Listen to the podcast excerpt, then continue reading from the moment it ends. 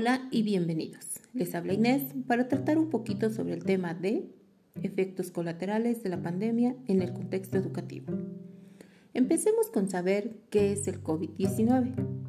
Es una enfermedad infecciosa causada por el coronavirus que se ha descubierto más recientemente. Tanto el nuevo virus como la enfermedad eran desconocidos antes de que estallara el brote en Wuhan, China, en diciembre del 2019. La pandemia del coronavirus representa una amenaza para el avance de la educación en México como en todo el mundo, surgiendo de esa una gran problemática que es el cierre parcialmente mundial de las escuelas de todos los niveles. Si no se realizan los esfuerzos necesarios para neutralizar estos efectos, el aislamiento de los estudiantes de las escuelas provocará grandes desastres en la enseñanza el aumento de la deserción escolar y mayor desigualdad que afecta a todos los hogares del mundo. Se agravará el daño debido a la reducción de la oferta y la demanda educativa. Este impacto tendrá un costo a grande y largo plazo. Claro está que si los gobernantes reaccionan con rapidez para lograr un sistema de aprendizaje eficaz, para lograr que no se interrumpa la enseñanza en nuestro país, puede aminorarse el daño. De otra forma, necesitamos con rapidez afrontar el escenario, mejorar y acelerar las actividades de estudio. Viéndolo por un lado bueno, los países tendrán la oportunidad de reconstruirse en mejores condiciones.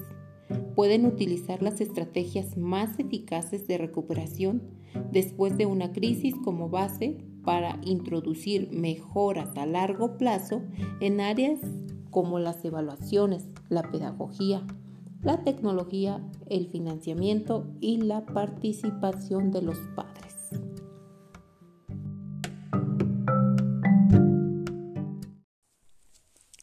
Hola, ¿qué tal? Buenas noches a todos. Mi nombre es Inés. Hoy recordaremos eh, aquel lamentable suceso que ocurrió el 5 de junio del 2009 en Hermosillo, Sonora, del cual se desprende el movimiento ciudadano por la justicia del 5 de junio. En él recordaremos el incendio de la guardería ABC ocurrido en la misma fecha que ya mencionamos, en el cual se encontraban 176 infantes y aproximadamente 50 empleados.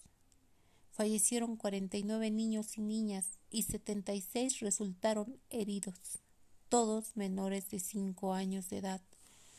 La estancia infantil funcionaba en este modelo subrogado por el Instituto Mexicano del Seguro Social IMSS, del cual no hay ninguna persona detenida como presunta responsable.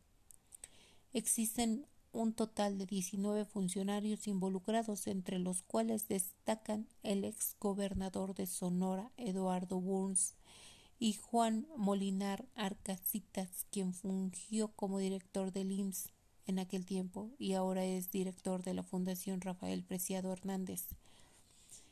Tras el lamentable suceso, los padres de los 176 niños y niñas iniciaron un movimiento para exigir justicia y poder castigar a todos los implicados procedentes de los tres órdenes de gobierno municipal, estatal y federal.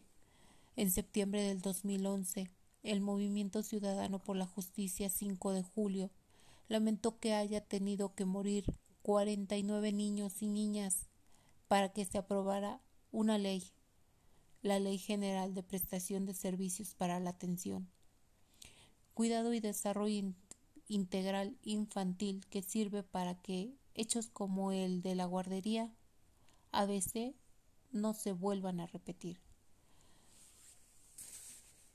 Lamentable, un hecho muy lamentable, pero vaya, es como surge en uno de estos tantos movimientos sociales que hay en nuestro país.